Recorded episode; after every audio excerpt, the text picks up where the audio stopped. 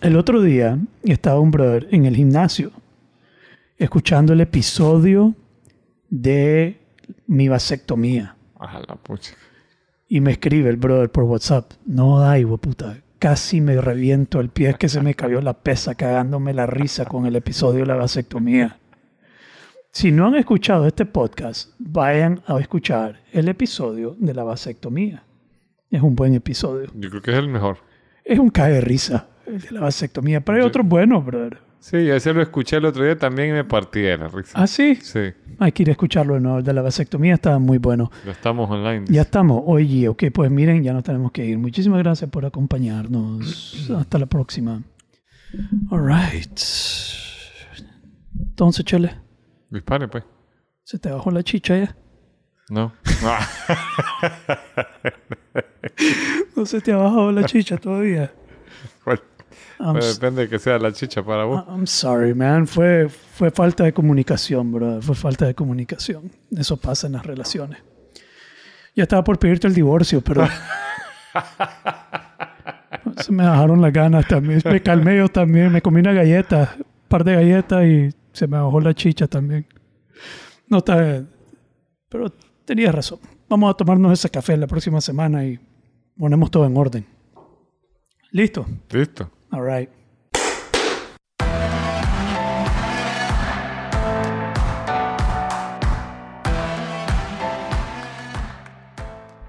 Muy bien.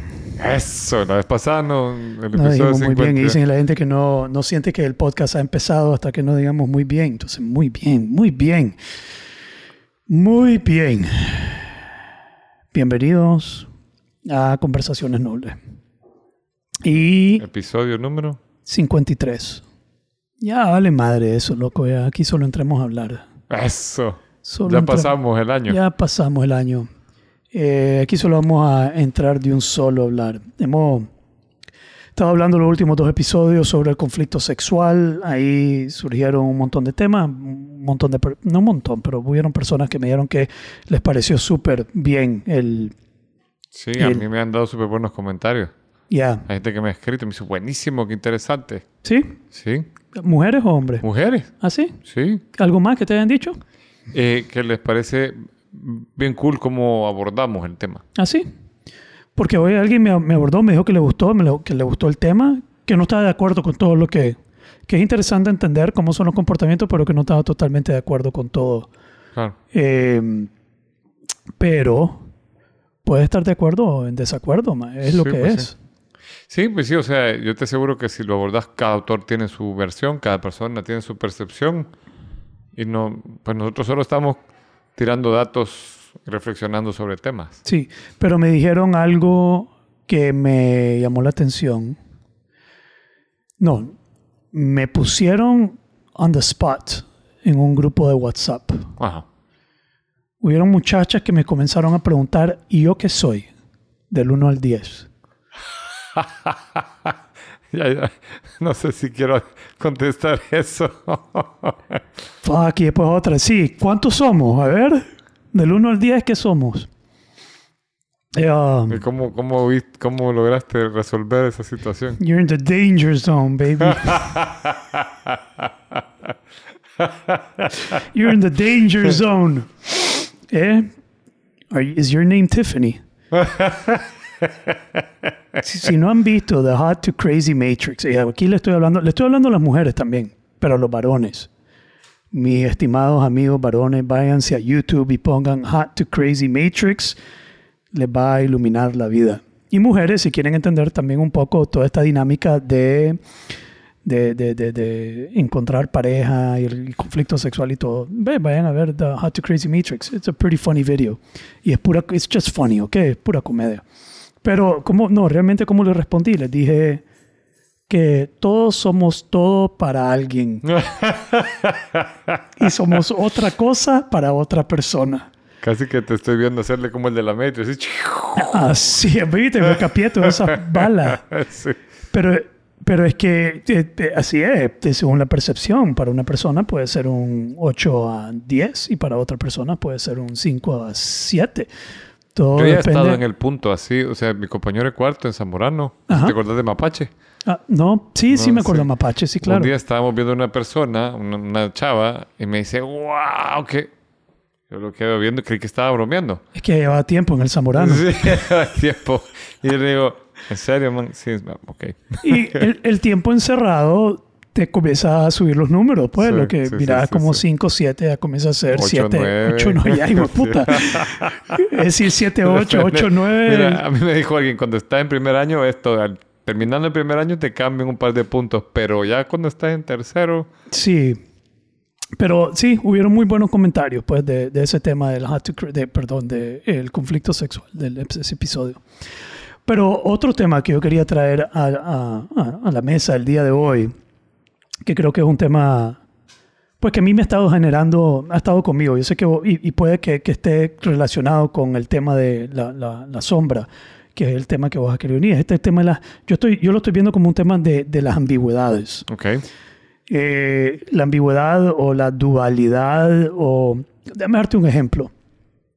Algo que, que- que- que me despertó por primera vez el, el querer abordar este tema. En fin de año, yo estaba en, el, en la casa donde estábamos celebrando y me estaba fumando un puro. Eh, joya, Nicaragua, un puro.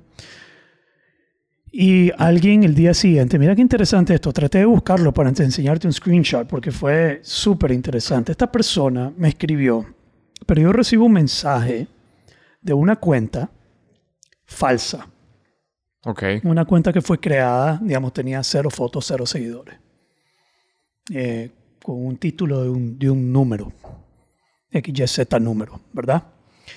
Eh, y entonces eh, me escribe la persona.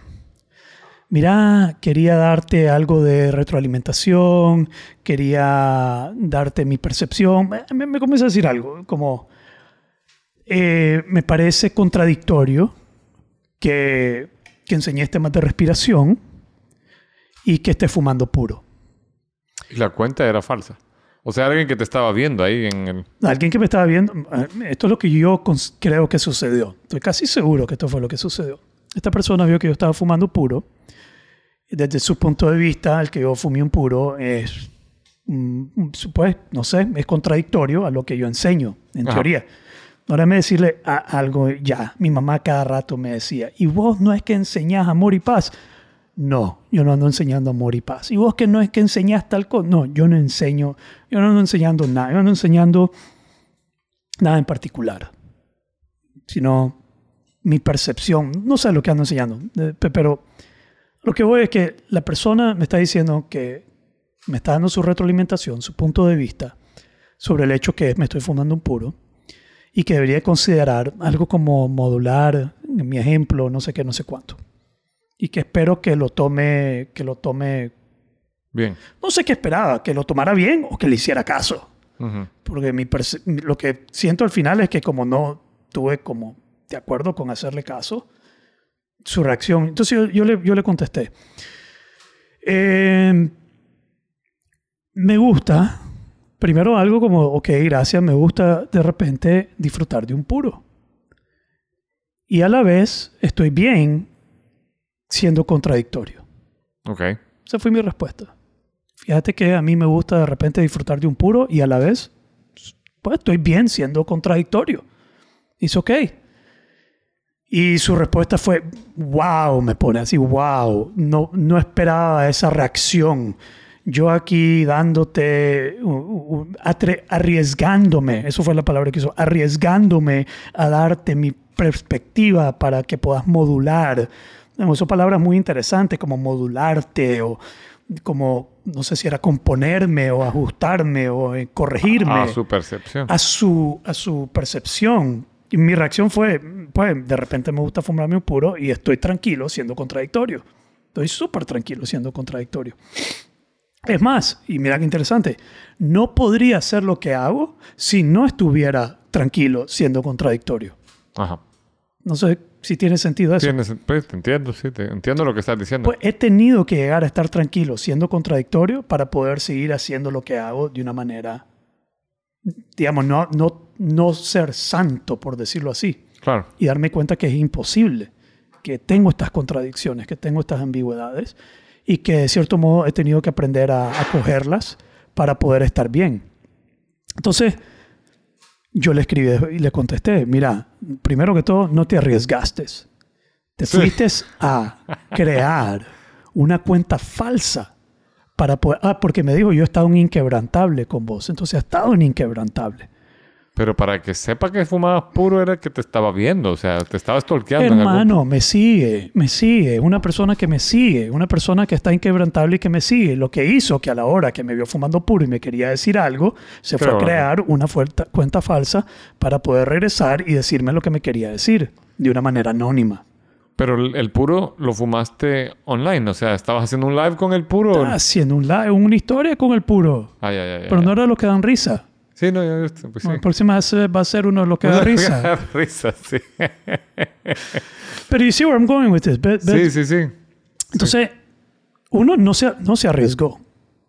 Arriesgarse hubiera sido directamente decirme desde siendo e- esa persona, no sé si es varón o mujer, pero siendo esa persona, eh, arriesgarse y tal vez hubiera respetado muchísimo más que me abordara directamente desde su cuenta, de una manera no anónima. Pero ir a crear una cuenta falsa para decirme que su percepción es que estoy siendo contradictorio entre lo que enseño y lo que hago, no me pareció un riesgo para nada de esta persona Sí, no. y mucho menos su reacción cuando yo no respondí como esperaba que yo respondiera. Sí, pues sí. Ya. A mí, a mí me, me lo- el primer asombro que me genera, yo no veo, si fuera cigarro o, o un tabaco, vería más con... Pero un puro, el puro no se da el golpe, o sea, es algo que Sí, pero ya te, te estás metiendo en la... Que si era un tabaco era un puro. ¿Y si ha sido un tabaco? Puedo entender más lo que está pensando esta persona. Ok. Pero un puro no, porque o sea, me parece que la persona que te está criticando, además de estarse metiendo en tu vida, es un ignorante de, la, de- de- de cómo se fuma. Y lo que es un puro. Pero un puro también puede ser dañino. Pero esto, yo creo que esto va un poquito más allá de lo que estaba fumando o no estaba fumando. En, en el tema de... Te mandé el post ese, que era Sí. también como un post para, para comenzar a abordar este, para, pues para, para ver a, a lo que me estoy refiriendo en esto de las ambigüedades. Sí, sí, sí, ¿Te acordás del post? me acuerdo. ¿Qué viste ahí? Contame. Pues un montón de personajes que son respetados en la historia y que el post señala como un, para abrir un debate. Por ejemplo, te ponía Picasso que abusaba de mujeres, te ponía Maradona que era tremendamente exitoso en el fútbol, pero era también hasta, hasta ha sido acusado de pedófilo. Bueno, Ya. y ahí puedes meter a Michael Jackson también, puedes meter a Elvis Presley, o sea, John Lennon estaba John ahí. Lennon estaba ahí. John Lennon. Puedes meter a Martin Luther King ahí. Sí, sí, sí. Martin Yo Luther King eso- fue acusado de tener un montón de queridas. Sí, Que, que, que no fue... solo acusado, o sea, era un rumor bien fuerte. Yo no sé si se No, lo había evidencia porque lo grababan los de la FBI hablando con ella. De ahí donde sale la evidencia, que era grabado por la Querían FBI. desvirtuarlo él. Ya. Y, Y el, y, y el debate que habrían en el post me pareció interesante. ¿Debemos respetar la obra o al artista? O sea, o, o- o si el artista perdía importancia por la obra. O la obra perdía fuerza por, el, por, por la vida del que lo había plasmado. ya, la obra haciendo su trabajo que trae al mundo, Sí, lo que hace. lo que hace. Y ahí puedes meter a John Kennedy, Sí. que Era mujeriego Era también. mujeriego también, John Kennedy. Ahí está Gandhi, Gandhi, que dicen que era racista. que era racista y que se acostaba con niñas. No tenía relaciones con ella, pero eh, se, se acostaba cerca de niñas semidesnudas para ponerse a prueba. Ya. Ahora, yo no estoy eh, a favor de ninguna de estas cosas que estas personas hicieron, pero sí se abre el debate de la obra o la persona. Sí, Pero más allá también está el hecho que yo he descubierto contradicciones en mí mismo. Entonces yo tengo una broma, un chiste que yo hago, que yo en la mañana soy feminista, ya a media mañana soy machista, en la tarde soy liberal y en la tarde más tarde soy conservador. Y es que todas estas cosas pasan por mí en diferentes momentos del día. En diferentes momentos yo puedo expresarme de una manera distinta y esa manera de expresarme puede ser contradictoria a otra, a otra forma de expresarme. Entonces me viene la pregunta, ¿hay una capacidad de ser íntegro completamente como un ángel o un santo? ¿O las ambigüedades y las contradicciones de nosotros son parte de quién somos? pues mira, eso yo creo que es una reflexión bien amplia. O sea, es la historia de la filosofía que busca la formación, trae eso implícito. ¿Ya habrá sido un santo Marco Aurelio? No, no creo. Porque andaba en guerra y mataba gente. Hay una batalla interesante donde Marco Aurelio quedó encerrado. O sea, hay una, un, un momento en que las legiones romanas formaban un cuadrado y era algo que ellos llamaban un movimiento in extremis. O sea, ya muramos, muramos como machos y hacían un, un- un rectángulo y quedaba dentro el emperador. Marco Aurelio estuvo así y lo llegaron a salvar. O sea, si lo querés cuestionar, puedes decir, ok, el hombre, y, o sea, vos lo ves en Gladiador, él pasó en campaña 12, 15 años, su sololoquio lo escribió en guerra. Sea, era un guerrero, él tenía que ir a defender lo que él consideraba justo para su, pero Para su país. para su país, para su imperio. Y me imagino que habían un montón de cosas, atrocidades cometidas por los romanos contra todas estas civilizaciones que ellos conquistaban. Fíjate que es una de las cosas que se cuestiona un montón. Yo leí una estadística que decía que en la época ro- grecorromana, 80% de los muertos eran en batalla y el 20% eran poblaciones cercanas. Ahora, después de la Primera Guerra Mundial, se invirtió. 80% de los muertos son poblaciones cercanas y mm, personas aledañas a la guerra y 20% los soldados en sí mismos. Yeah. Pero, pero eh, a mí me, me- me- me gusta mucho el tema porque a todo personaje grande se le sacan los gallos en lugar de fo- enfocarte en lo grande. Te voy a dar un ejemplo. Vámonos más atrás. A mí me encanta el personaje de Alejandro Magno. Desde que lo leí fue una cosa... Y he leído mucho de Alejandro Magno. No soy de los que se leen que, que el tipo de túnica o qué, pero Alejandro Magno fue magno porque era súper noble. Yeah. O sea, él conquistaba un lugar y, y no permitía saqueos, no permitía que tocaran a nadie, dejaba cargo al mismo, solo decía, vamos a ser parte de algo más grande.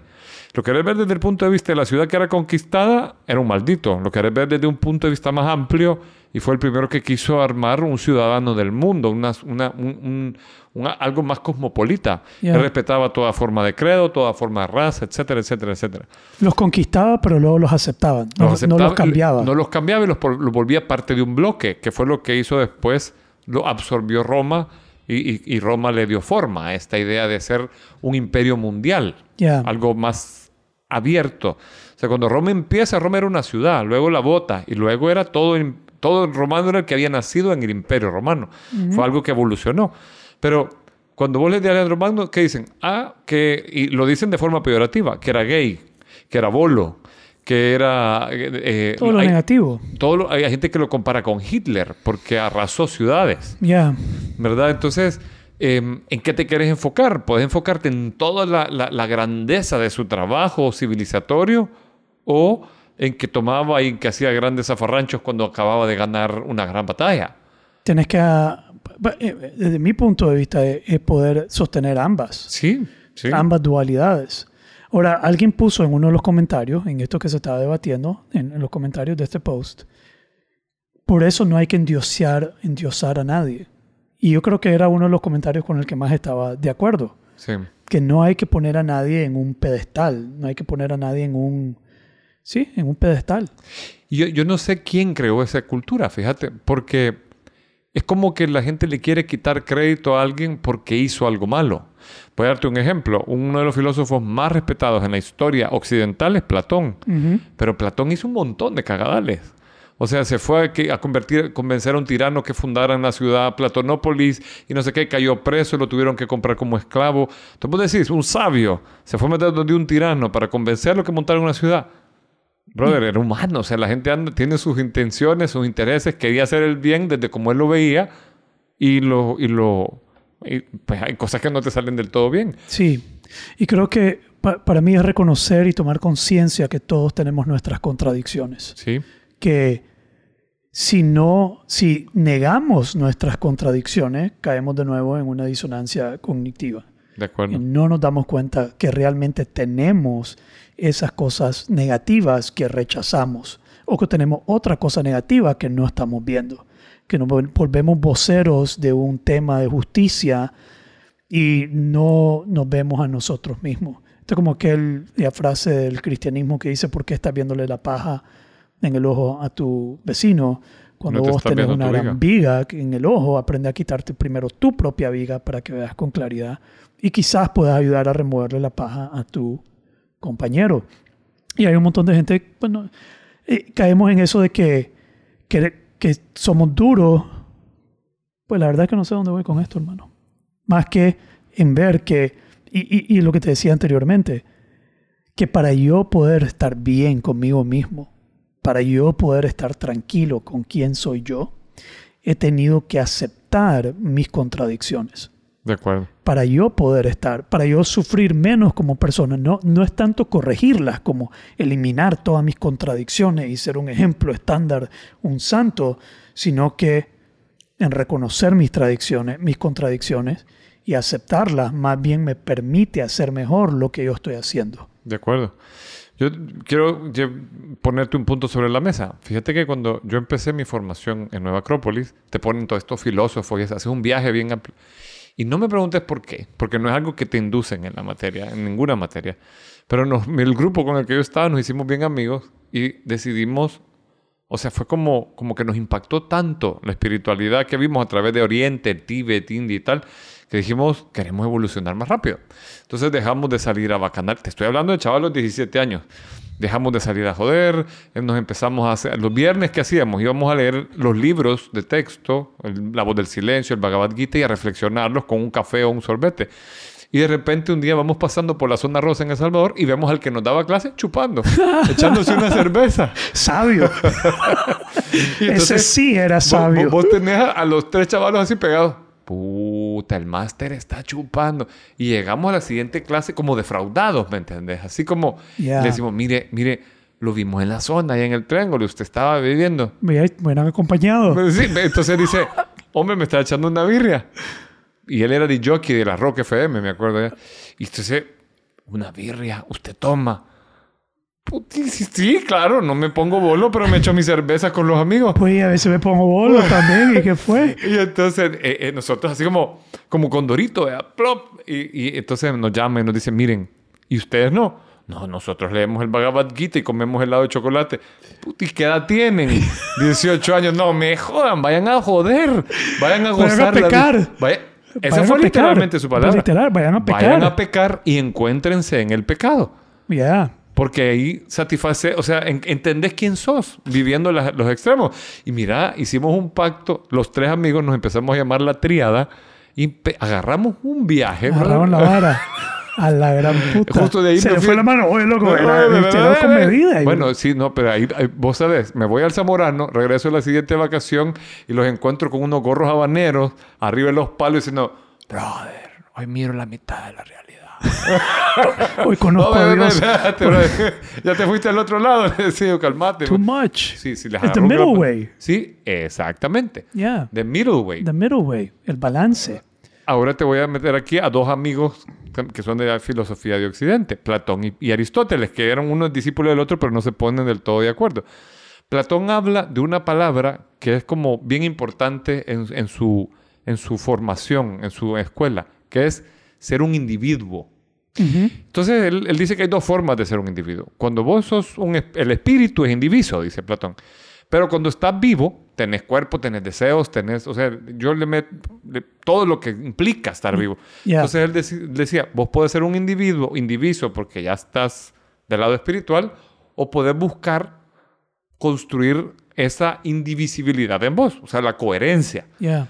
Ahora, para eso tenés que entender cuando sos no coherente, o sea, tenés que vivir el camino No hay coherencia sin incoherencia. sin coherencia. Ya.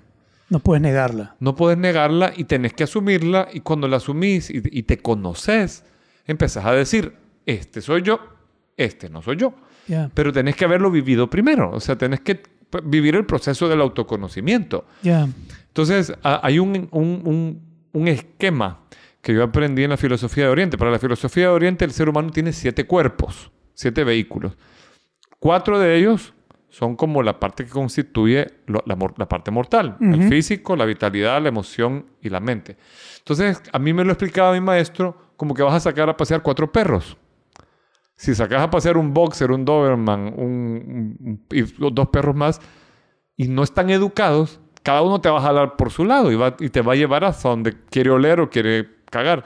Pero si vos los educas y los llevas alineaditos, vas a poder llegar más rápido donde vos querés. Ya. Entonces, primero tenés que darte cuenta de que los perros están desbocados por su lado. Y que es un boxer y un doberman. Y un Doberman y un Pitbull y tal. Y entender sus naturalezas y sus necesidades para irlos reconduciendo hacia, hacia donde vos querés ir. Ya, que no sea desenfrenado. Que no sea desenfrenado y que no sea a través de la represión de los deseos, sino que eh, a través de la sutilización de los deseos, o sea, a través de irlo conociendo y educando poco a poco. Me gusta esa palabra que acá, no es, no es a través de la represión de los deseos. Eso es sufrimiento. Es sufrimiento. Reprimir los deseos es sufrimiento.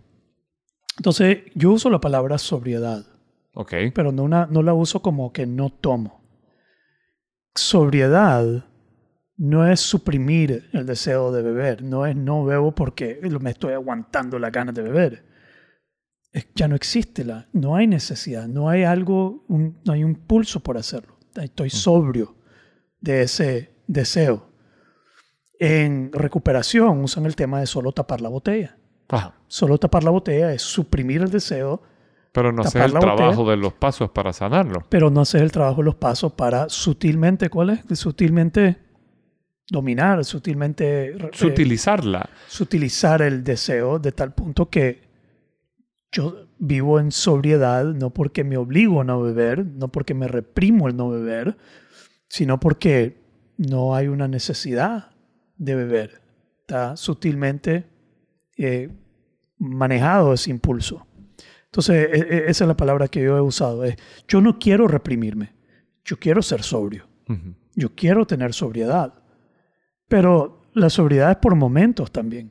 Claro. Si la sobriedad es un estado de ser, no siempre vas a poder estar sobrio. En algún momento vas a estar reprimiendo deseos, porque somos humanos. Sí. Ese, ese mismo fin de semana tenía un brother ahí conmigo que él, él es triathlete y es sano y es que hace ejercicio y, y de repente, y es bien, el 90% de su vida la lleva este, limpio, pues, le- que, que- saludable. Ajá. Y ahí se echó sus copitas de vino y eso, y cuando se echa sus copitas de vino, aquí, aquí por eso fue mi reacción al inicio, cuando hablaste del cigarro.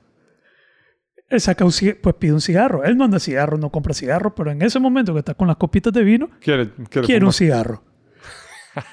y, y yo, podés ponerte y este mae no es saludable y no es triathlete, que la verga, este mae, mira, solo es gay y ahora está fumando. Puedes juzgarlo y criticarlo. O solo, ah, mira, de repente tiene la gana de fumarse un cigarro. Sí. Y yo me estaba fumando ese puro y se fue a tomar fotos conmigo y me dice, tomémonos fotos luego y ponerla, ponerla en Instagram. Ahora no lo hice, pero, pero, una, pe- pe- pero esa parte, de, pues no, no, no hay que juzgarlo. No, no hay que buscarlo. Ahora si está fumando todo el tiempo y eso es lo único que haces y ya podemos hablar si está afectando tu salud, si es algo que, que está desenfrenado y te tiene controlado, y es otra, pero, pero es estar bien con estas contradicciones en nosotros mismos y al estar bien con estas contradicciones en nosotros mismos vamos a poder estar bien con estas contradicciones en los demás. Sí. No vamos a, poder- no vamos a ser tan duros y actuar como esa palabra que tanto me gusta, like a self-righteous bastard. Claro. pues. Que, que, que, que no, no, pues a mí cuando la gente se comporta de esa manera, una de las cosas que más me genera eh, reacción. ¿Verdad? Es que cuando vos señalás con el, con el dedo índice, hay tres dedos señalándote a vos, de vos mismo. Ya. Entonces, eh, la gente que es especialmente dura acerca de algo es porque está proyectando algo, que es lo que vamos a hablar cuando estemos hablando de la sombra. Pues, pues podemos entrar a, eso. Que, Es que yo, yo creo que hay algo más que podemos decir antes. ¿Qué? Adelante. Mira, fíjate que una de las cosas que a mí me gusta de, esta, de este tema fue un, un gran asombro que a mí me dejó leer a Joseph Campbell en sus comparaciones mitológicas sobre la vida. Él, él dice que, no, no me acuerdo si él da la explicación, eso sí lo olvidé, pero él dice cómo compara, compara mitologías. Y dice que él no entiende por qué en nuestras culturas judeocristianas nosotros a la naturaleza la, la, satanizamos. O sea, es natural tener deseo sexual, pero es pecado. Es natural tener impulsos, querer comer cuando no estás eh, haciendo, haciendo dieta. Es natural tener los impulsos.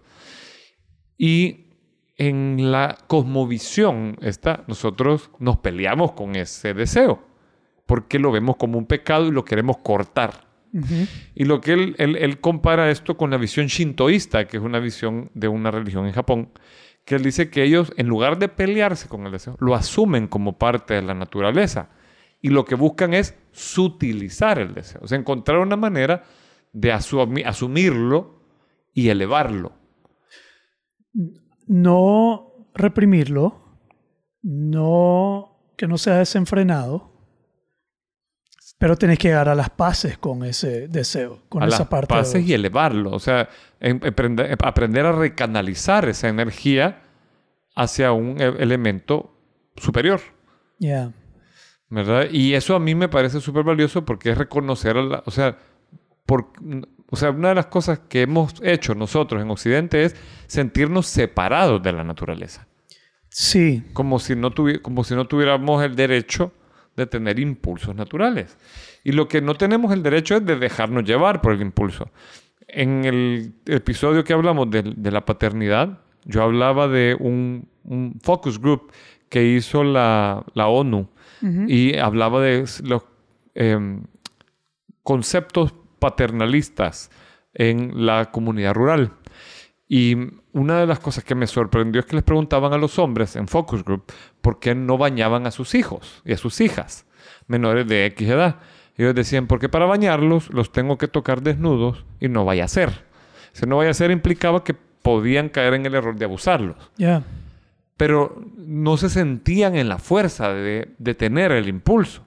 Tanto que o podía ser una excusa, porque yo puedo escuchar a, la- a un, un gremio decir, ah, ese es paja, vea, ese... Puede ser, puede ser también. Pero también puede ser que de verdad estén tan poseídos por sus deseos que sean personas que prefieren eliminar eso. ¿Cuánto hay en nuestro en, en nuestro eh, zona rural que dicen se la llevó, se, se raptó a fulana y es- se ve como una cosa grandiosa de que un hombre gran, mayor, se tome y se lleve una chica y la haga suya y la ponga a vivir con él? Ya. Y, y- y lo dan como normal. O sea, es algo que hay que corregir, pero no está pensando bien una persona así. O sea, está dejándose... ¿Qué, qué le puede ofrecer una persona de 70 años a una chica de 17, 18 años o de menos? Ya. Pero eso es cultural, ¿no? Ya está cultur- culturizado. Claro, pero es un impulso mal, mal, mal manejado. ¿vea? Sí. Ahora, ¿qué determina que es un impulso mal manejado? La cultura, ¿no? Sí, la cultura, la, la- la- digamos, la, la ética un poco, ¿no? O sea, que, que vos te ves a la fuerza de una persona es... Pero estas culturas que casan a las niñas a los 14, 15, 16 años, Sí, también son matrimonios arreglados, ¿no? sí, se la llevan. O sea, la- sí. ¿Que está malo eso? Pues sí, habría que cuestionarlo desde, desde todos los puntos. O sea, habría que abrir un poco el punto de vista. Pues desde el punto de vista occidental, desde nuestro punto de vista, está terrible. Ahorita Es terrible, la persona es- que te dice, ¿cómo puta puedes cuestionar si eso está mal o no? Pero te vas a una cultura, Donde esa es la, la norma. esa es la norma, ellos no lo ven malo. Sí, me acuerdo que vos contabas de una tribu que todos están casados. Todos porque- están casados desde que nacen, pero eso sucede, ¿no? Desde los 16 años, desde que antes que sean mayor de edad. Son leyes, ¿no? Todo el país, todos los países tienen eh, Sus mayores sociedades tienen su forma de, de interactuar. y diferentes edades, ¿no? De lo que es legal, lo que no es legal. Donde, Pero bien. Ahora, algo que vos pusiste sobre la mesa, y me, porque todos estos personajes de los que habl- empezamos hablando de este post en Instagram que me compartiste, son personajes, llamémosle grandiosos, o sea, que han sido... Vaya, Maradona eh, tiene su religión. es un pues. dios. Es un dios. Pues para mí no, porque me vale verga el fútbol. Eh, Pero claro. yo, yo sé que hay un grupo de gente que lo ve como un dios. Sí, o sea, hay una serie que yo la vi que es de, de, de- Y está acusado de ser un pedófilo. de un pedófilo. Pero a mí el asombro que me generan estos personajes, porque yo ve- vi la serie Maradona y lo ves a él humilde, chiquito, llegar a un punto y es bien parecida a la historia de Baby Ruth, es bien parecida a la historia de, de Elvis Presley, de Michael Jackson. Yo digo, y, y fíjate que encontré un, un tema en, en- en las investigaciones de Jung al respecto. Porque son estos personajes que el éxito los coge de, donde, de, de- de chiquito. Y yo digo, qué peso más grande se ha de sentir. Que Sí. te corroe al nivel de, de sacar lo mejor y lo peor. Porque todos han sido personas con un talento excepcional para lo que ellos hacían. Ya. Entonces, hay que darle su merecido. Del- en todo el... Sí, pues, y ahorita que me estás diciendo, ok, ¿cómo abordas esto? Hay que darle su merecido. Si hay evidencia que fue pedófilo, échenlo preso. Echarlo preso. Así es. Si hay evidencia, échenlo preso. Acúsenlo, échenlo preso. De si acuerdo. necesita que lo electrocuten, electrocútenlo. Si electrocuten, necesita que lo capen, sí. cápenlo. Todo lo que la evidencia refleja, entonces que sufra la consecuencia de, de lo que hizo, de lo que es. Sí. Eh, que ganó la Copa Mundial, ganó la Copa Mundial, dale su trofeo, dale su, pues, su, su gloria, que se ganó su gloria en ese aspecto. Y es difícil eso, es difícil esa ambigüedad. Es difícil separar la ambigüedad. Es difícil separar. Hay gente que no separa. Hay gente que ve a Pablo Escobar como un gran, una gran persona. Sí. Vos sabes que explotó un avión, vos sabes que asesinó, vos Y sabes que mató hizo cientos de personas en Medellín. inocente. Y Sí. un avión, una- un avión comercial, hermano. Explotó un avión comercial y mató Y gente. bombas en- y en- bombas. en Y hay, y hay gente todavía en Colombia que lo ve como una buena persona. Su mamá lo miraba como, pues, su mamá es su mamá, obviamente, pero hay personas que lo miraban como, no importa qué hace, de qué es hasta acusado. Y ahorita diciendo esto se me ocurre otra persona que está acusado y está, y- pero la gente todavía lo sigue, y la gente todavía lo apoya y la gente todavía eh, no, no ve esa parte oscura también de esa persona. Vos ponete a pensar, hay la gente que sigue siendo maradoniana. ¿vea Sí. O, vaya, te voy a dar un ejemplo que a mí me sorprendió un montón. Kobe en el octavo hábito agarra y compara Hitler con Gandhi. Ujú. Entonces él está hablando de los coeficientes, ya como, como formas de medir. Entonces habla del coeficiente físico. Dice, bueno, mira, los dos tenían una gran disciplina. O sea, Gandhi se ponía un régimen de no comer y no comía, papá. Él iba caminando al mar y se iba caminando al mar. Él se hacía su ropa, él se hacía su ropa. Él aguantaba frío, él aguantaba. O sea, disciplina. Pasión, pasión. O sea, estaban los dos enamorados de su proyecto. Tenían una estrategia clara, clarísima. Ya. ¿Qué los diferenciaba? Sus valores. ¿Qué estaban dispuestos a hacer para su... Gandhi fue la no violencia y el otro le dio vuelta al mundo. En- en lo- lo- le dio como un calcetín al mundo occidental. Cambió toda la humanidad. Cambió la humanidad. A mí me impresiona, porque a mí me fascina, me fascina, me fascina, me intriga la Segunda Guerra Mundial. Sí. Yo me he visto todos los documentales que se me han pasado por enfrente sobre la Segunda Guerra Mundial. Esos nuevos documentales ahora a color. Eh, me meto a YouTube para ver cómo empezó, por qué empezó, quiénes están involucrados y, y me intriga entender todo eso. Y también me intriga cómo se, que no fue hace mucho, cómo la, 70 años, sí. Sí, se- se- 70 años. ¿Cómo 1945 ter- terminó? Sí, hace se- se- 60 al 2005. Ya. 70 al 2015. Ya.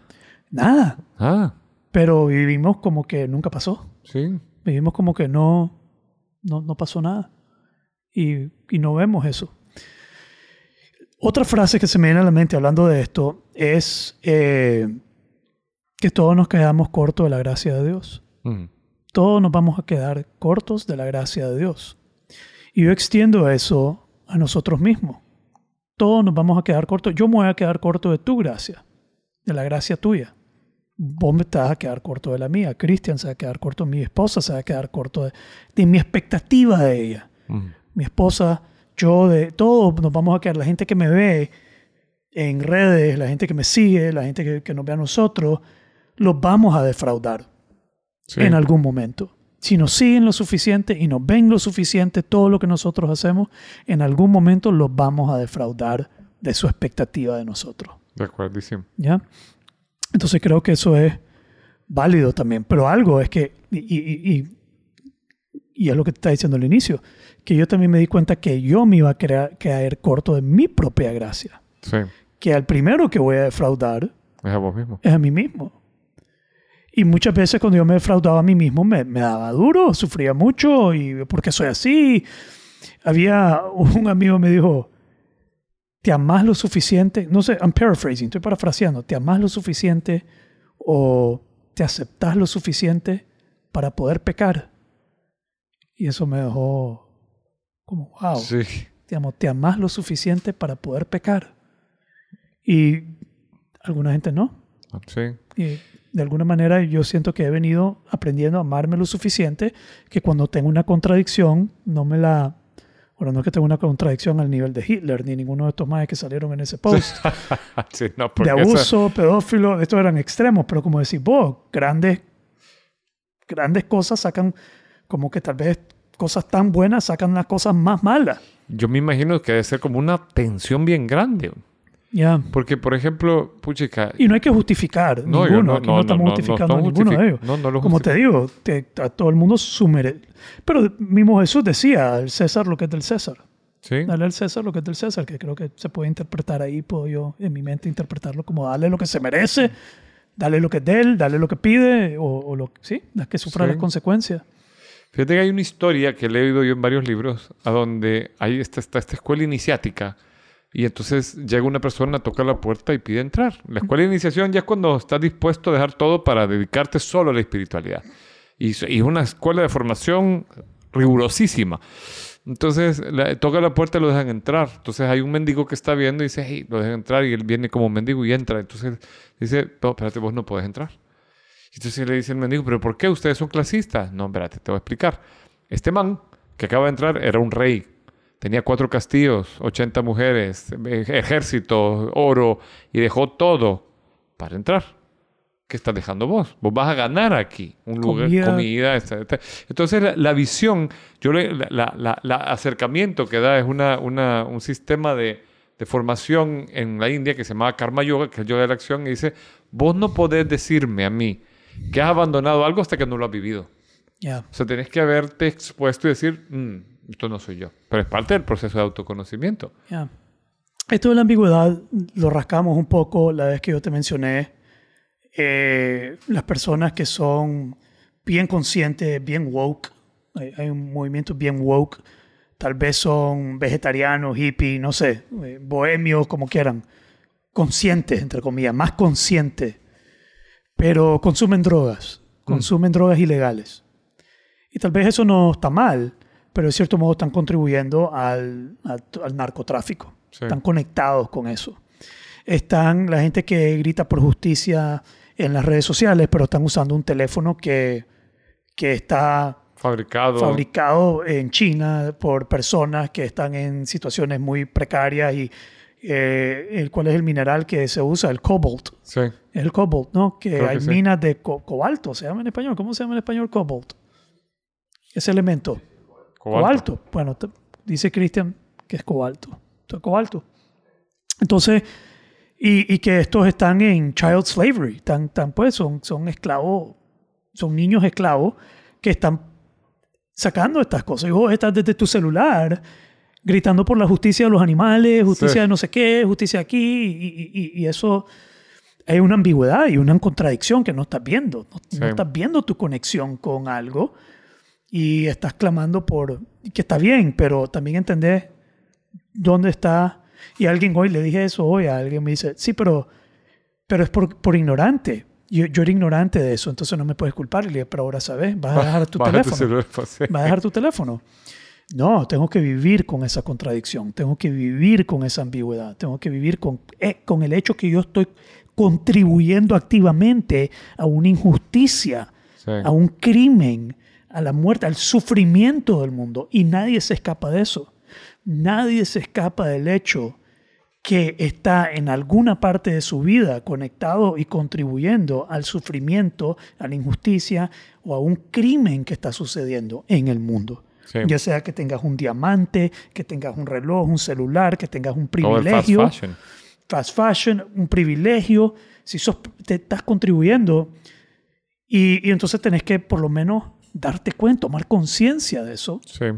para ver cómo navegas eso. Otro, y- y- Nicaragua, que yo te había mencionado, la otra yo vi a alguien, un amigo mío, que durante Black Lives Matter, Matter puso su foto negra en Facebook o en Instagram. Y yo estoy claro que esta persona tiene empleadas en su casa y choferes en su casa y que el trato hasta esas personas no es... En Nicaragua tenemos, pecamos de segregación, pecamos de clasismo, pecamos casi de, de esclavitud Casi. a través de las empleadas domésticas, los choferes, nuestra relación con las clases más bajas, Con los CPF. con los CPF, con la gente más baja, con los empleados, con la ayuda, with the help que dicen en, en, En la ing- película. en inglés. Y no- los nicaragüenses tenemos, y eso yo siempre lo he querido exponer, hay una gran contradicción ahí, que Sí.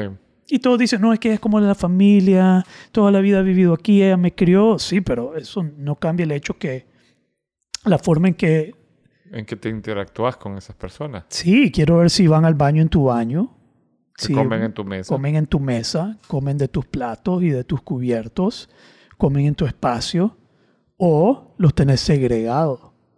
Y si los tenés segregados, olvídate, estás pecando de segregación, estás pecando de clasismo, de racismo. Estás, estás pegado, hijo puta.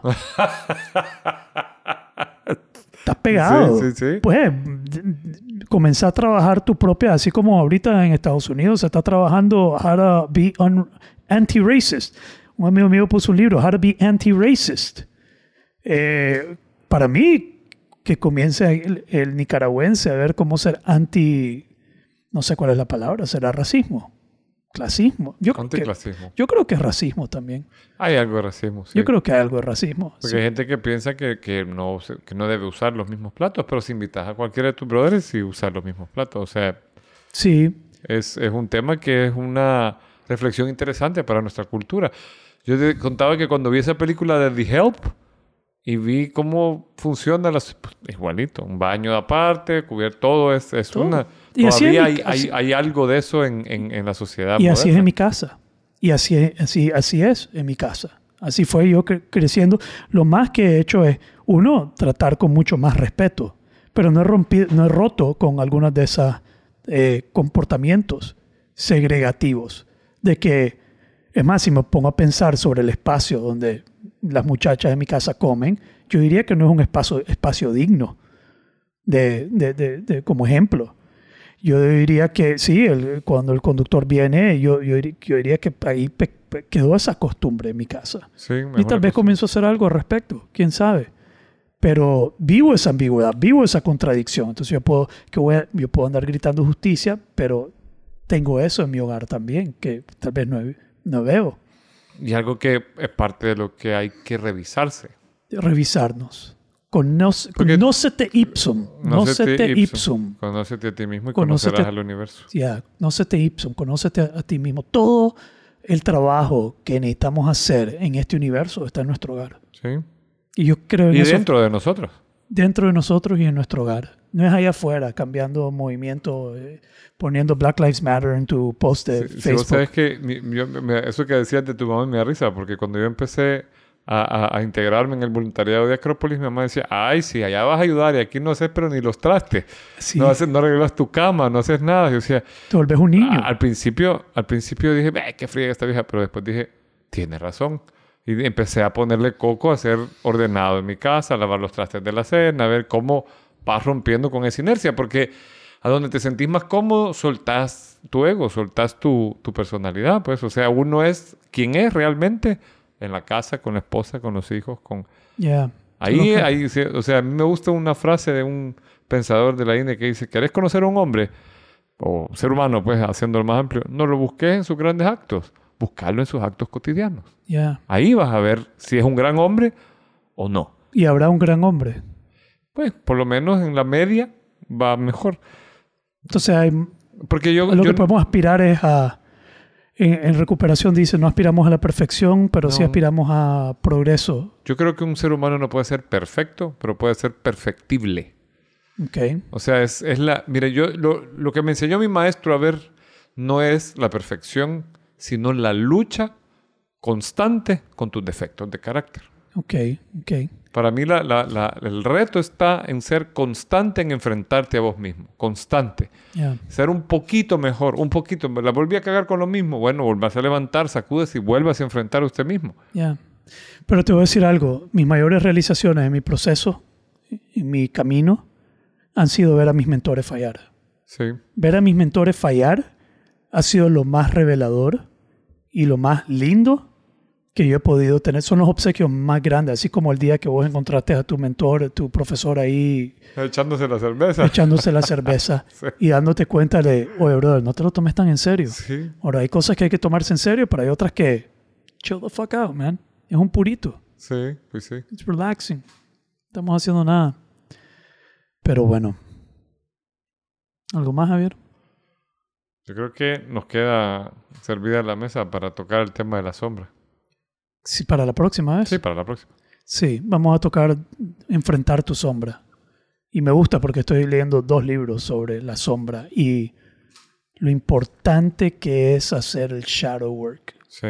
Que no importa cuánto medites, cuántas prácticas hagas, cuánto te enfoques en ser la mejor versión de vos mismo, si no atacas, no, no, si no conoces y abordas la sombra, más bien vas a terminar causando daño o Vos vas a ser sufriendo tu principal tropiezo. Ya. Así que lindo. Dejémoslo ahí, pues. Démosle. Suena la campana, pues.